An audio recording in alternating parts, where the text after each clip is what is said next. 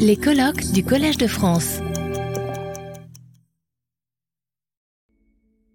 L'intervenant suivant, l'intervenante suivante est euh, Carole Talon-Hugon, qui est professeure à l'université Paris-Sorbonne et membre euh, de l'Institut universitaire de France. Elle est euh, présidente de la Société française d'esthétique et directeur de la Nouvelle Revue d'esthétique, directrice de la Nouvelle Revue d'esthétique. Ses domaines de recherche sont l'esthétique, la philosophie de l'art et les théories des émotions.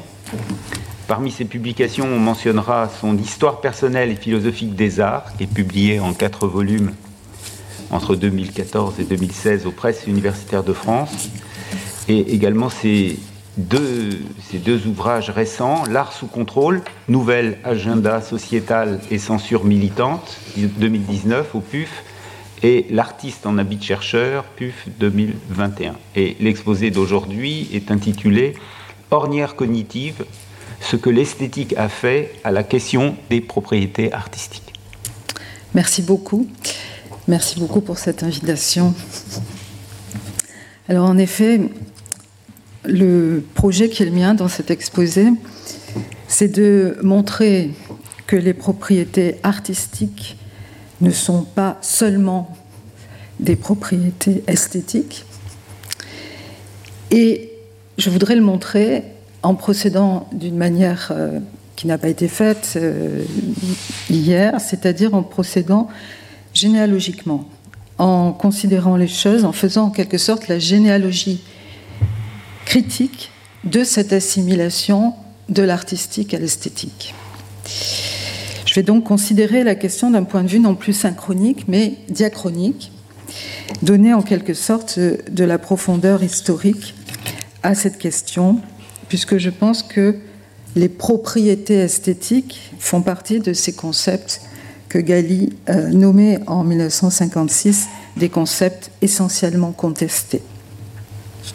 En effet, je crois qu'il y a euh, une épaisseur dans, ce, dans cette expression de, propriété esthétique, une épaisseur qui tient aux couches de sens accumulées au cours de l'histoire de l'usage de l'expression et que le, mot tel que nous l'employons aujourd'hui, qu'on le veuille ou non, est en quelque sorte gros des étapes de ce passé sémantique. Alors ce que je voudrais faire, c'est pas simplement l'histoire sémantique de, euh, de ce mot, c'est mettre cette histoire en relation avec des formes de sensibilité, avec des ambiances théoriques, avec ce qu'on pourrait appeler des épistémés.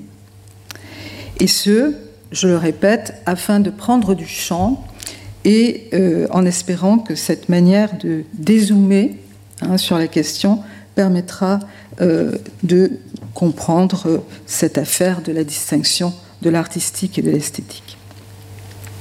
Alors la question c'est donc comment en est-on venu à assimiler propriété esthétique et propriété artistique? Je dois partir d'un constat, c'est le constat de cette euh, assimilation, hein. moyennant donc, euh, euh, enfin il est assez facile de constater que l'adjectif esthétique est souvent employé comme un synonyme d'artistique. Hein. L'art est pensé comme une affaire d'expérience esthétique, d'émotion esthétique, de jugement esthétique, de valeur esthétique. C'est ce que je nommerai le paradigme esthétique de l'art. Alors un seul exemple pour, montrer la prégnance de ce prisme esthétique pour parler de l'art. Lorsque Berisgott, revenant sur la thèse moderniste de l'extraterritorialité éthique de l'art, soutient que la valeur morale d'une œuvre intervient dans sa valeur artistique, il pense ne pouvoir l'affirmer qu'à condition de montrer qu'un défaut ou une qualité éthique est une qualité esthétique. Je, cite, si une œuvre affiche des attitudes répréhensibles d'un point de vue éthique, elle est alors déficiente sur le plan esthétique. Fin de citation.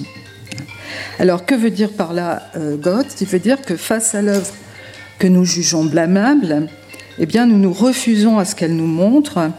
Et autrement dit, nous refusons à former des images. L'œuvre ne parvient donc pas à ses fins. Elle échoue dans l'immersion qu'elle voulait provoquer. Elle échoue dans son ambition de plaire. Et finalement, il y a, une non-réponse à la prescription, le défaut éthique, et donc un défaut esthétique. C'est résumé euh, très schématiquement euh, son, son raisonnement. Autrement dit, un défaut euh, éthique n'affecte négativement la valeur globale de l'œuvre qu'à condition d'être converti en un défaut esthétique. C'est ce que je retire de cette lecture. Je dis bien, non pas dans un, en un défaut artistique, mais en un défaut esthétique. Ça signifie un défaut moral ne pourrait pas en tant que tel, en tant que défaut moral, être un défaut de l'œuvre. Bien sûr, il me semble qu'une analyse beaucoup plus simple consisterait à dire que la valeur artistique est fonction de différentes valeurs et que la valeur éthique est l'une d'entre elles.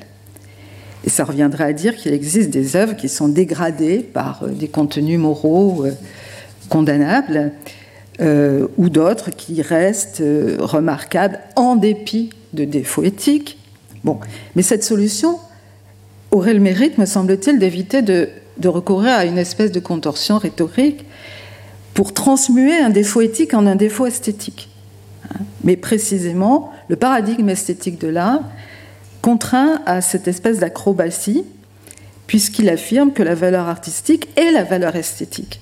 Donc une valeur extra-esthétique comme la valeur morale est en tant que telle inassimilable, à moins d'être transmuée en euh, valeur négative esthétiquement. Bon, or, je pense euh, que l'artistique n'est pas euh, exactement superposable à l'esthétique, non seulement évidemment parce que les propriétés esthétiques ne concernent pas que le champ de l'art, mais surtout parce que les propriétés artistiques ne sont pas seulement, et parfois même pas du tout, des propriétés esthétiques. Si je reviens sur les propriétés esthétiques dont on a parlé hier, dans, dans, les divers exposés, hein, eh bien, euh, on peut les rappeler en, prenant pour grille la classification que propose Roger Pouivet dans l'anthologie euh, de l'œuvre d'art. Hein.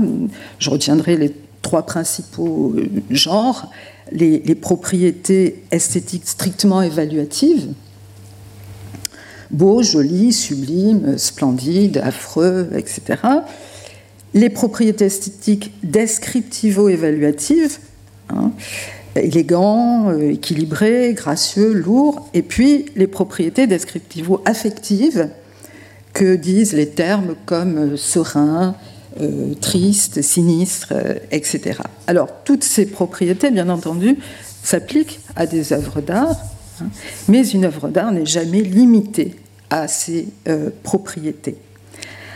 En effet, le simple fait que l'œuvre est le résultat d'une intentionnalité, qu'elle obéit à une visée, qu'elle résulte d'un dessin, eh bien, ça introduit l'inévitable considération d'une fin à l'aune de laquelle eh bien, vont surgir de tout autre type de propriété, hein, selon que l'intention est euh, remplie ou pas.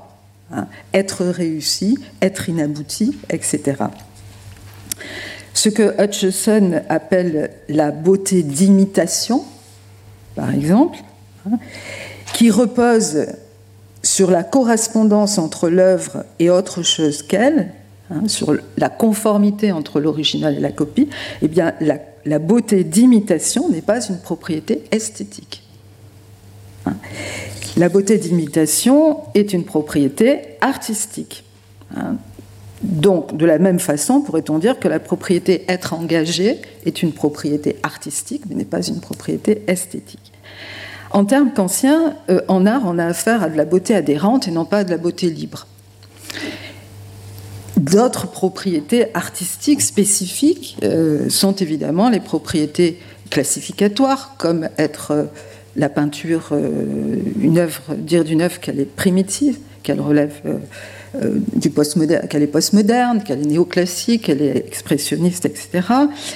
Il y a toutes les propriétés relatives au faire artistique, Hein. être astucieux, être, être, magistral, être génial. Hein. Des propriétés qui tiennent à la situation de l'œuvre par rapport à d'autres œuvres du même artiste ou de l'histoire euh, de la peinture, comme par exemple être original, être authentique, être conformiste, être révolutionnaire, être conventionnel. Hein.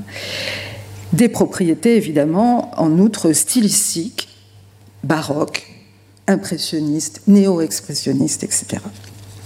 Bref, les propriétés artistiques ne se réduisent pas aux propriétés esthétiques, et l'art peut même vouloir se passer des propriétés esthétiques, non seulement de la valeur beauté, hein, de la propriété beauté, hein, qui a été mise à mal par le réalisme et le romantisme, mais même de euh, la propriété euh, esthétique au, sens d'esthésique, hein, comme on le voit dans, dans l'art conceptuel. Alors s'il en est ainsi, comment expliquer l'assimilation de l'artistique à l'esthétique? Il faut partir euh, je vais donc décrire une période en trois moments, hein, trois scènes en quelque sorte, entre lesquelles, me semble-t-il, il y a une logique interne de, développement. Mais avant d'en venir à ces trois scènes, il faut parler de ce qu'il y a avant, autrement dit ce qu'il y a avant les propriétés esthétiques. Propriété esthétique, c'est une expression, on le sait, qu'on ne trouve pas euh, ni chez Platon, ni chez saint Thomas, ni chez Descartes. Hein. Ça ne signifie pas qu'on ne peut pas avec profit l'utiliser pour, euh, parler de leur pensée, euh, mais qu'il faut avoir conscience que l'idée que recouvre l'expression est certes d'une certaine façon présente, mais sous d'autres mots, et que tout est dans ce d'une certaine façon. C'est donc pas tout à fait la même chose, et peut-être même que c'est pas du tout la même chose. Je m'explique. Avant les propriétés esthétiques, il y avait la beauté. Or, traiter du beau, plutôt que de traiter des propriétés esthétiques, ça signifie beaucoup de choses. Ce n'est pas une simple, différence de dénomination. C'est beaucoup plus que ça, c'est le reflet d'une différence de vision du monde. Pourquoi? Eh Bien parce que la beauté était beaucoup plus qu'une propriété esthétique et que l'expérience de la beauté était beaucoup plus qu'une expérience esthétique. Alors ça a été dit euh, hier, euh, notamment dans la conférence de. Euh, on sait que le Moyen Âge chrétien pense le beau comme une propriété de l'être et de l'être suprême qu'est Dieu, que toutes les beautés du monde en procèdent et que toutes les beautés y renvoient. C'est cette verticalité du beau, hein, son origine transcendante, et c'est aussi, par voie de conséquence, son objectivité. Hein, l'objectivité du beau, c'est la fameuse question de saint Augustin. Si on me demandait si les choses sont belles parce qu'elles procurent du plaisir ou bien si elles procurent du plaisir par le fait qu'elles sont belles, voici ce que, sans tergiversation aucune, je répondrais elles procurent du plaisir parce qu'elles sont belles. La beauté est une propriété objective de certains objets de certains êtres, de certaines œuvres. Par ailleurs, euh, l'époque considère aussi que le beau ne diffère ni du vrai ni du bien, dans la mesure où Dieu est beauté aussi bien que bonté et vérité, que ce sont donc des prédicaments de la divinité, et ça donne, euh, euh, comment dire, ils sont identiques quant au sujet, ne diffèrent que par la manière dont l'homme les considère. C'est la convertibilité des transcendantaux. Il s'ensuit aussi que la beauté n'est pas essentiellement sensible. Et les choses sensibles ne sont belles que par participation à l'intelligible. Elles en sont un reflet, un pâle reflet, euh, non sans importance, bien, entendu, avec des dangers aussi, hein, le danger de la séduction, euh, mais c'est une autre affaire. Donc tout ceci permet de comprendre l'absence de thèmes qui deviendront plus tard des thèmes clés de la discipline nouvelle qui va s'appeler esthétique, comme la question du plaisir esthétique ou du jugement de goût. Hein, le beau sensible, en quelque sorte, ne mérite pas tant que ça qu'on s'y attarde, théoriquement parlant. Donc, la beauté euh, n'est pas une qualité esthétique. c'est pas une qualité esthétique parce qu'elle est bien plus qu'esthétique. Hein. elle touche au bien et au vrai. Elle n'est pas affaire de de seule délectation sensible, mais elle est affaire de joie de l'esprit, puisque euh, en contemplant la beauté du monde, eh euh, l'homme contemple une allégorie des attributs divins. Bien, donc, euh, quant aux propriétés artistiques, puisque je vais parler des deux, eh bien, les propriétés artistiques, au sens de propriété relative aux œuvres d'art en général, eh l'expression est tout, simplement dépourvu de sens pour cette bonne raison que l'art au singulier, rassemblant ce que le 18e va ranger dans la catégorie de beaux-arts, n'existe tout simplement pas. Donc on a affaire à un paysage culturel où l'expression de propriété esthétique n'existe pas parce qu'elle est inappropriée à ce qu'on pourrait appeler, pour faire vite, la Weltanschauung euh, de ce temps. Alors il faut avoir bien ça en tête pour comprendre l'apparition, le surgissement de cette euh, catégorie de propriété euh, esthétique. Comment on passe du beau aux propriétés esthétiques? Et on va le voir en considérant une première scène, hein, scène, scène, dans laquelle l'esthétique, comme discipline nouvellement apparue, va succéder à la métaphysique du beau et où, corrélativement, euh, l'art, les arts, faudrait-il dire, euh, vont être euh, totalement modifiés par l'apparition de ce nouveau concept de beaux-arts.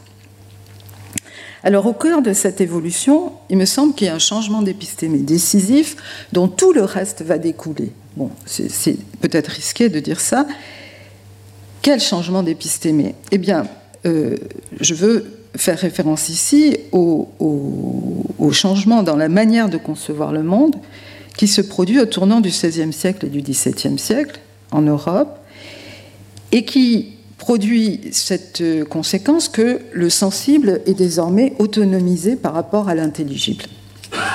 Il n'est plus le reflet imparfait des idées, il constitue un monde phénoménal autonome euh, les estétas, les faits de sensibilité, deviennent un objet de réflexion indépendant, comme on le voit dans la critique de la raison pure. Par ailleurs, ce sensible se subjectivise, hein, au sens que c'est un sensible qui n'existe plus que pour un sujet. Et on le sait, ces qualités sensibles renvoient à des sensations, à des idées, et pas à des qualités intrinsèquement comprises dans les choses, Dire qu'une chose est rouge, c'est seulement dire que la chose est faite de telle façon, de telle sorte, corpusculairement parlant, qu'elle cause en nous l'impression de rouge. Alors il s'ensuit des conséquences capitales pour la compréhension de la beauté sensible, puisque elle n'est plus du tout l'écho dans l'objet de Dieu ou de l'idée intelligible de beauté, qu'elle est simplement une, une qualité relationnelle qui naît de la rencontre d'un objet et d'un sujet, et plus précisément un complexe de, de, qualité première et seconde perçu par un sens interne qu'il va falloir baptiser et qu'on appellera le goût. Bien. Alors, le beau n'a plus de consistance ontologique. Ça signifie que l'assentiment subjectif ne suit pas le beau, mais constitue le beau. C'est la subjectivisation du beau ce n'est plus un transcendantal. Le beau est également plus que, il n'est plus que beau, il est plus à la fois bien et vrai, hein. et c'est ce qu'on pourrait appeler l'esthétisation du beau. Hein. Donc il y a à la fois une subjectivisation et une esthétisation du beau. La conséquence, c'est évidemment que réfléchir au beau revient à réfléchir à l'assentiment subjectif, et c'est comme ça que la question du beau va devenir la question du jugement de goût. Et c'est comme ça que, à la métaphysique du beau, succède une esthétique de la réception soucieuse de jugement esthétique et de satisfaction esthétique. Et c'est ainsi que l'adjectif esthétique euh, s'impose massivement, s'installe dans euh, le paysage notionnel, évidemment couronné par l'apparition de la discipline qui porte ce nom, baptisé, comme vous le savez, en 1735 par Baumgarten. Alors on s'intéresse sur, on s'intéresse au type de précis de satisfaction qui est constitutive désormais du beau. Hein. on distingue, on sait ça très bien, je passe très vite. Ce qui m'intéresse, donc, pour le dire en, résumé, je dirais que l'esthétisation du beau, au sens le beau qui n'est que beau, euh, ça suppose une série de délestages, hein, puisqu'il ne faut pas confondre la beauté avec ce qui n'est pas elle, le vrai, le bien, l'utile. Il faut donc pas confondre la satisfaction ou le jugement pris euh, que nous portons sur le beau et la satisfaction ou le jugement que nous portons sur le bien ou le, vrai. Bien. Alors, euh, la, la, question euh, qui m'intéresse ici, évidemment, c'est l'art dans tout ça, puisque c'est la, question des qualités artistiques, des propriétés artistiques et des propriétés euh, esthétiques. Alors en effet, c'est là que les choses sont extrêmement complexes, c'est que le XVIIIe siècle, c'est aussi le siècle où, du fait d'une évolution complexe, euh, dont je ne parlerai évidemment pas, est apparue la catégorie nouvelle de beaux-arts, où elle s'est mise en place de façon euh, euh, longue et, je pense à, l'ouvrage de Lee qui en rend bien compte hein, de la complexité de cette mise en place. Mais bon, revenons simplement sur, sur le résultat. Puisque les beaux-arts sont en gros les arts dont la finalité et la valeur première sont le beau, il va de soi que les arts constituent un champ d'investigation inévitable pour enquêter sur l'assentiment subjectif qui fait le beau. Toute la question, pour moi, est de savoir si le XVIIIe siècle superpose ce qu'il n'appelle pas encore propriété esthétique et propriété artistique. Précisément, on va voir que non, que le XVIIIe ne procède pas à cette euh, superposition. Il admet qu'il euh, y a place dans les beaux-arts pour de la beauté absolue, hein, donc pour des propriétés strictement esthétiques, pourrait-on dire. Chez Hutcheson, par exemple, euh, c'est l'harmonie en musique, hein, l'harmonie qui est la beauté de l'agencement des sons et qui produit un plaisir musical pur correspondant à euh, cette, cette, beauté absolue. C'est la proportion en architecture, hein, c'est-à-dire le rapport entre les parties et entre les parties et le tout qu'elles composent. En poésie, c'est euh, le maître et le rythme, hein, qui eux aussi relèvent de la beauté absolue. Mais les propriétés artistiques ne se réduisent pas à ces propriétés esthétiques, puisque on voit bien chez des auteurs comme Kant ou chez Hutcheson qu'ils euh, insistent beaucoup au contraire pour dire que en matière d'art, on a affaire à du jugement de goût appliqué et pas à du jugement de goût pur. Alors, euh, on le voit notamment dans, la recherche sur l'origine de nos idées de beauté et de vertu hein, d'Hutcheson, qui montre euh, de façon absolument claire que l'œuvre la plus réussie n'est pas nécessairement l'œuvre la plus belle. Hein, c'est explicitement dit. Euh, je reviens sur cette idée de beauté d'imitation. Hein. La beauté d'imitation, on est à une époque où, évidemment, le, le, programme de la mimésis est encore extraordinairement prégnant. La beauté d'imitation est bien une propriété artistique et pas une propriété esthétique et est présentée comme étant euh, plus euh, supérieure en, importance par rapport à l'autre. La beauté relative l'emporte en quelque sorte sur la beauté absolue. Autrement dit, il y a place dans l'art pour de la beauté absolue, mais ce n'est pas la plus essentielle ni la seule de ses propriétés. De la même façon, chez Kant, hein, je passe assez vite, euh, à propos du, lorsqu'il considère les formes de l'oratorio, de l'opéra, du chant, de la tragédie ou du poème, il note que euh, le souci du sens importe davantage que le, autant pardon, que le souci de la forme. Et loin de conclure à la, à la moindre valeur de ces formes d'art, il affirme au contraire leur supériorité. Hein, je cite, Dans une telle combinaison, les beaux-arts sont encore plus artistiques, mais on peut douter en certains de ces cas qu'ils soient plus beaux. Hein. Ils ne sont pas plus beaux car la satisfaction intellectuelle se mêle à la satisfaction proprement esthétique et donc nuit à la pureté de l'expérience du beau, hein, mais ils sont plus artistiques. Ça veut bien dire que l'artistique n'est pas l'esthétique. Donc, conclusion sur cette première scène, hein, cette première scène, 18e, pour, faire vite. Qu'est-ce qui reste de la période antérieure? Ce qui reste, c'est quand même la centralité du beau. Je veux dire que ça se lit dans les titres. Hein. Ça se lit dans, le fait que les titres même des ouvrages consacrés au beau euh, sont, tout à fait nombreux. nombreux. Ce qui change, ben, ce qui change, c'est la, la nature du beau, qui est subjectivisée, c'est-à-dire qui n'existe plus que pour un sujet humain, qui est esthétisé, c'est-à-dire qui n'est plus que beau, et qui est, euh, j'allais dire esthétisé, mais écrit haï, hein, au sens où il n'est plus que sensible. Hein. Donc le mot euh, beau continue à être utilisé, mais coupé de sa source théologique, ce qui revient à parler de cette, euh, de ce recyclage de, concepts qui, étaient dans un horizon théologique et qui sont désormais coupés de, cet horizon. Bref, le beau est devenu, même si l'expression n'est pas encore euh, véritablement là, est devenu une propriété esthétique. Et à côté de cette propriété esthétique qui est le beau, eh bien, d'autres propriétés esthétiques apparaissent, par exemple, évidemment, le sublime. Donc il n'y a plus une sorte de, le beau n'occupe plus euh, le terrain des propriétés artistiques, des choses comme le pittoresque, etc., vont, apparaître. Donc des valeurs d'autres propriétés, parfois rivales, interviennent.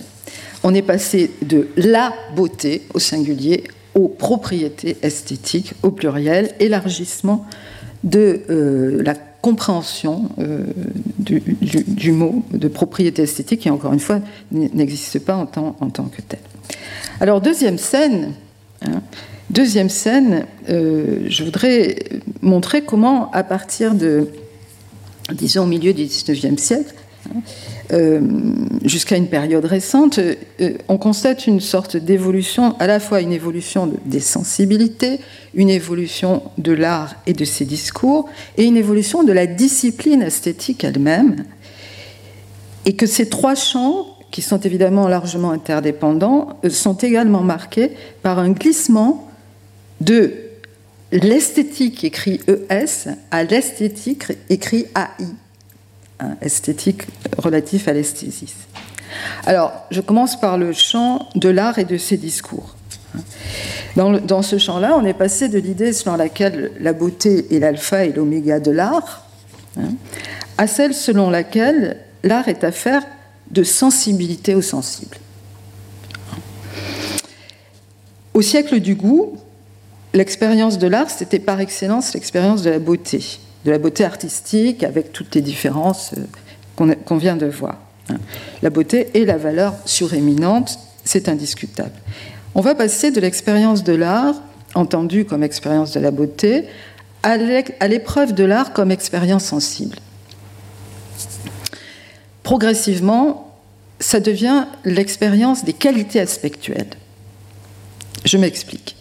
Je, donne quelques repères pour euh, rendre les choses un peu moins abstraites. Hein. Il me semble que l'ouvrage d'Hanslick, 1854, Du beau dans la musique, euh, a, joué un, rôle extraordinairement important dans cette affaire, puisqu'il expose cette thèse radicale pour l'époque, selon laquelle l'aidos de la musique, c'est d'être simplement une combinaison de sons. Et que par conséquent, contrairement, souvenez-vous, à Kant qui expliquait que les lieds, les, opéras, euh, les, cantates, etc., c'était, de l'art supérieur en raison même d'eux, eh bien, euh, va dire que euh, dans la mesure où dans ces formes il y a place pour des paroles, de la signification, eh bien ce sont des formes mixtes avec lesquelles il ne faut pas confondre l'essence de la musique. Hein, donc le caractère référentiel de la musique est, ici refusé. La musique, c'est essentiellement de l'architecture sonore. Bon. Et cette révolution dans la musique euh, affecte tous les autres arts, mais c'est intéressant de voir que euh, la musique est, vraiment l'art phare hein, de, la modernité formaliste et que Gauthier, Delacroix la considèrent comme l'art absolu, en raison même de ce que je viens de dire. Même Clément Greenberg dira que c'est la méthode d'art. Hein, par excellence. Donc, à condition d'être l'art de la pure sensation musicale, non encombrée de sens, de symboles, d'idées, Hein. C'est cette pureté qui fait d'elle le, modèle des autres arts. Alors en poésie, euh, pensons évidemment à, Mallarmé, euh, au sonnet allégorique de lui-même, hein, qui, euh, qui fait disparaître le signifié au profit des signifiants, hein, des chocs de la rencontre des, sons dans, le, poème, ou bien à Valérie, écrivant que dans la poésie, c'est le son, c'est le rythme, ce sont les rapprochements physiques de mots, leurs effets d'induction ou leurs influences mutuelles qui dominent au dépend de leur propriété de se consommer en un sens défini et certain. Même mouvement en peinture. Francis Veil rapporte que Courbet lui avait demandé d'identifier ce qu'il avait peint d'après nature, mais sans avoir réussi à identifier, parce que c'était loin, ce qu'il peignait. Et, Veil, regardant dans la direction indiquée par Courbet, lui, dit bah, c'est un, tas de fagots. À quoi Courbet aurait répondu, je cite, Je n'avais pas besoin de le savoir, j'ai fait ce que j'ai vu sans m'en rendre compte. Et ça, c'est une, anecdote très, célèbre qui a été reprise dans une quantité de récits comparables chez d'autres peintres, chez Cézanne, chez, Braque. Et ça correspond effectivement à, un courant de, sensibilité euh, en matière de peinture qui est très général. Par exemple, dans La recherche du temps perdu, Proust décrit l'un de ses personnages, le peintre Elstir, comme oubliant tout quand il se met à peindre et se faisant ignorant, hein, se faire ignorant. Donc partout, vous retrouvez ce thème de l'innocence de l'œil, euh, de Ruskin euh, euh, disant à propos des buts et des moyens de, la peinture, toute l'efficacité technique de la peinture dépend de notre possibilité de retrouver ce qu'on pourrait nommer l'innocence de l'œil.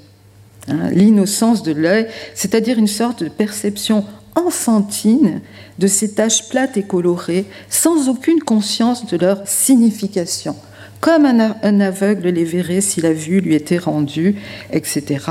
Les artistes les plus accomplis se sont toujours rapprochés autant que possible de la condition de la vue enfantine. Hein. Alors ce, type de formule, vous les retrouvez euh, absolument partout, et on peut considérer que l'impressionnisme euh, accomplit ce programme théorique puisqu'il entend retrouver, restituer, donner à éprouver l'impression visuelle pure, non passée au filtre du jugement euh, perceptif. Hein, c'est le programme de l'œil vierge, de la sensation visuelle pure, etc. etc. Alors, ça, c'est ce qui se passe dans le monde de l'art et de ses discours proches, hein, mais du côté de la théorie, euh, il y a évidemment, ça suit, hein, si j'ose dire. Pensons à Konrad Fiedler, et théoricien de la pure visibilité, et puis plus tard à Roger Fry, à Cliff Bell, à Greenberg, etc. Alors dans le champ de la discipline esthétique, à proprement parler, eh bien, on voit se poursuivre euh, le déplacement de la focale de l'objet vers le sujet, non plus le beau, mais l'expérience esthétique. Hein, et on peut constater de façon vraiment euh, assez incontestable l'effacement du beau comme sujet privilégié dans les études esthétiques. On peut le voir dans la simple consultation des ouvrages d'esthétique.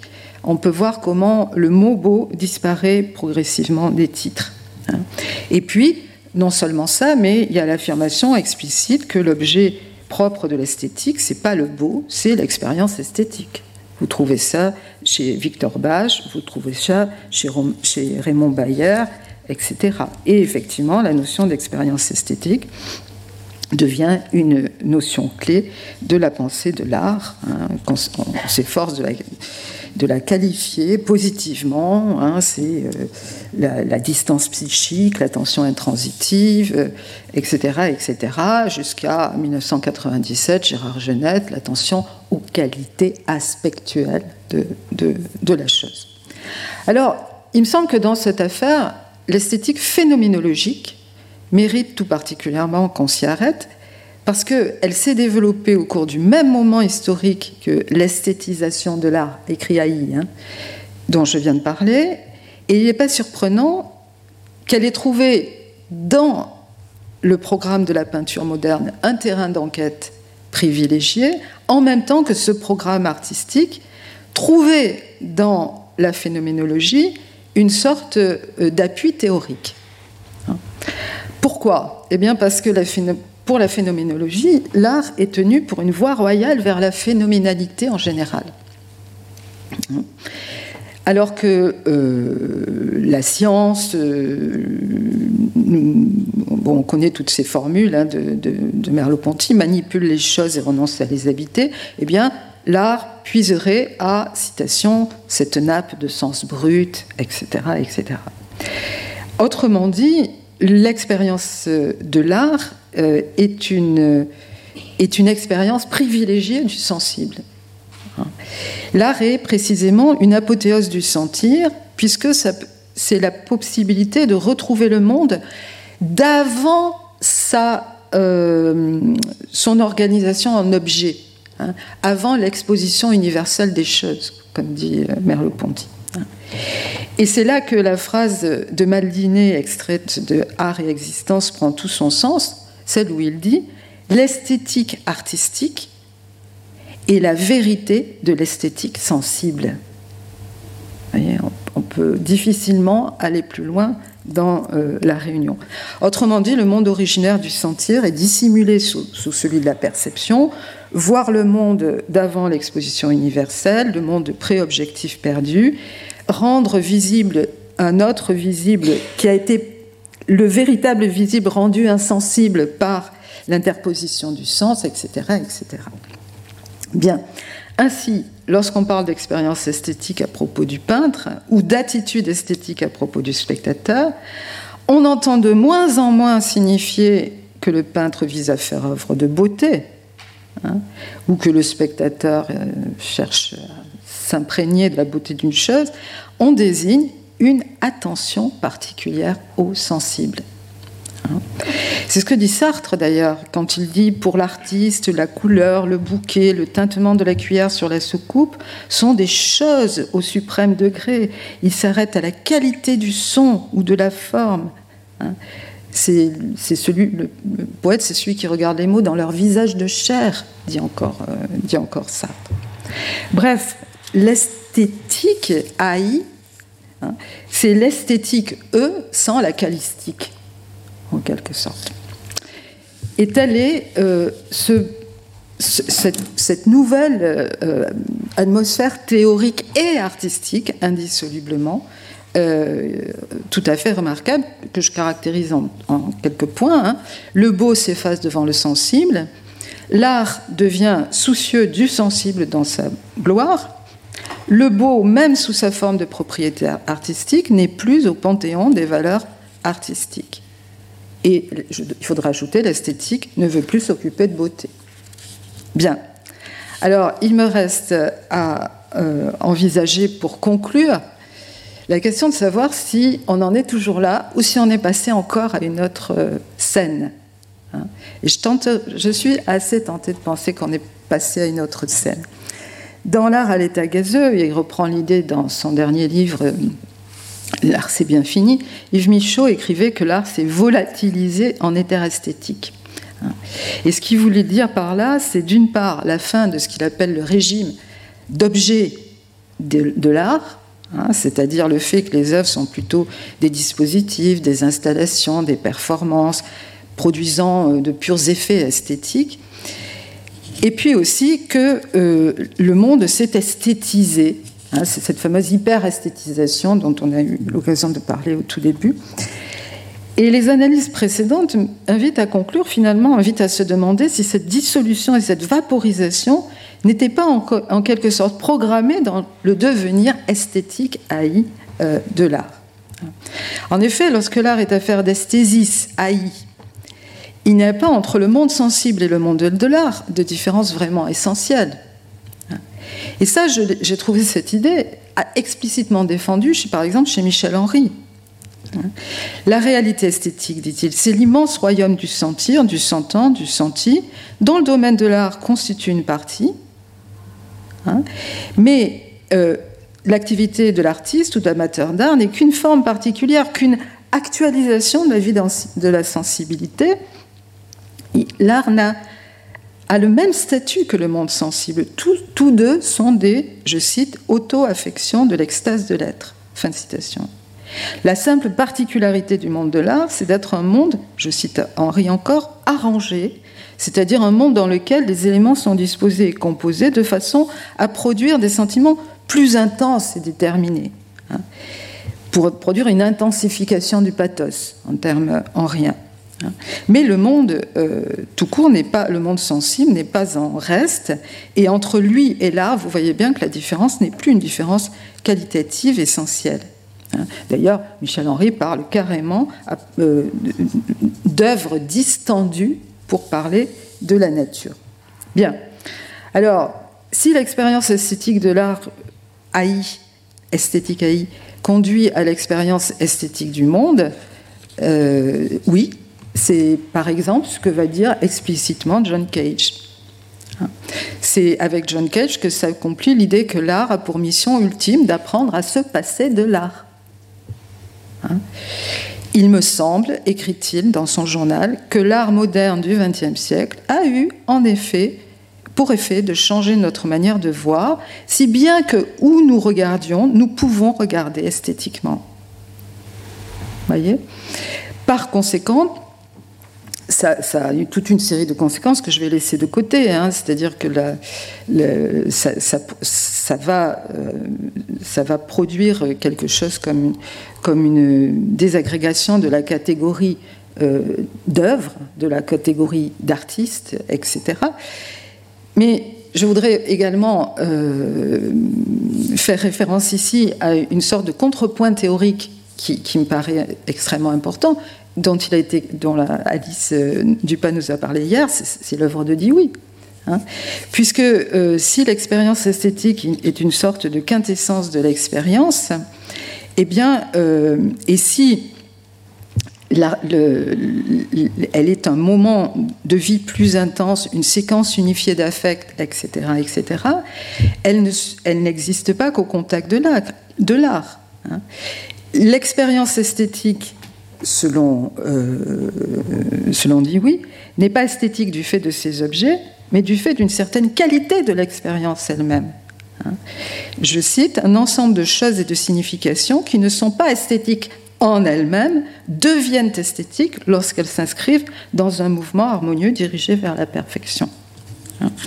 Il va de soi que euh, s'il en est ainsi, on comprend très bien comment le phénomène d'esthétisation ou d'hyperesthétisation euh, a pu euh, se produire.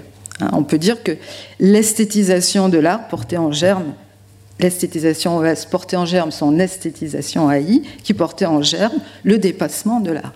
Voilà, en gros, c'est ça les trois, euh, les trois étapes que j'ai essayé de faire. Alors l'ombre, je pense que c'est par cette espèce de logique interne que l'art s'est volatilisé en éther esthétique, mais ce, qui ce, que, ce que je voudrais dire pour terminer, c'est que il me semble que l'ombre portée théorique de cette situation d'hyperesthétisation de l'existence et de vaporisation de l'art, c'est l'apparition des esthétiques de l'ordinaire et des, et des philosophies de l'atmosphère. Tout ça est très lié, puisqu'après tout, dans les années 80, sont apparues ces philosophies d'atmosphère euh, et notamment évidemment euh, Gernot Böhm hein, dans, son dialogue, avec Hermann Schmitz, un peu plus tard Bruce Bégou, etc. Ces philosophies de l'atmosphère, il me semble qu'il y, a une telle cohérence entre la, dimension épistémique, ce qui se produit en termes, quels sont les nouveaux sujets de l'esthétique, ce qui se passe dans le monde de l'art qui s'est gazéifié, pour reprendre le thème, que tout ça ne peut être considéré qu'ensemble. Bien, conclusion. Une fois l'art dissous dans la vie, la distinction des propriétés artistiques et des propriétés esthétiques n'a évidemment plus de sens. Hein? Les propriétés artistiques, on le comprend, ne sont plus que des propriétés esthétiques. Hein? Donc on arrive à une extension maximale de la notion et je me demande même si cette euh, extension maximale euh, ne signifie pas une mise en question de la pertinence même de la catégorie de propriété esthétique. Hein. Puisque si on regarde la philosophie des, des atmosphères, hein, une atmosphère par exemple, est-ce qu'une atmosphère peut avoir des propriétés esthétiques? Euh, Les propriétés esthétiques renvoient, semble-t-il, à quelque chose. Euh, c'est un attribut qui distingue une chose d'une autre, comme la propriété être incolore est une propriété de l'hydrogène. Hein. Bon, alors que reste-t-il des propriétés esthétiques dans l'atmosphère, par exemple? Ben, Je pense que euh, on ne peut pas dire d'une atmosphère qu'elle est symétrique ou qu'elle est proportionnée hein, euh, ou qu'elle est jolie. En revanche, il reste une sous-catégorie de propriétés esthétiques qui marche assez bien, c'est les propriétés euh, affectives. Hein. C'est-à-dire, on peut dire effectivement d'une atmosphère qu'elle est sereine, électrique, pesante, enjouée, euh, tout, ce que vous voulez. Donc, j'espère, ce que j'ai voulu montrer, c'est comment, par glissement successif, on en est venu à faire des propriétés artistiques, des propriétés esthétiques, puisque je pense, je suis assez d'accord avec Foucault dans l'archéologie du savoir, que, que, les visions du monde, puisque c'est en gros de ça que j'ai parlé, euh, se succèdent pas de manière hasardeuse, mais qu'il y a une sorte de logique qui préside à euh, leur succession. Je vous remercie. Retrouvez tous les contenus du Collège de France sur www.colège-2-france.fr.